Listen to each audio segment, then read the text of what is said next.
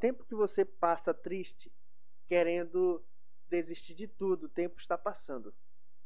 Esse tempo poderia ser investido para você planejar, para você melhorar cada vez mais. As dificuldades e as falhas não são para fazer a gente desistir, são para mostrar onde estamos errando e consertarmos para a gente poder conseguir fazer o backup da nossa vida, que é o que nos salva quando algo dá errado. Com momentos que deu errado, de tanto eu treinar, eu pude observar que eu desenvolvi algumas habilidades. E algumas dessas habilidades é encontrar solução mesmo em momento de tensão. Isso é algo que você treina.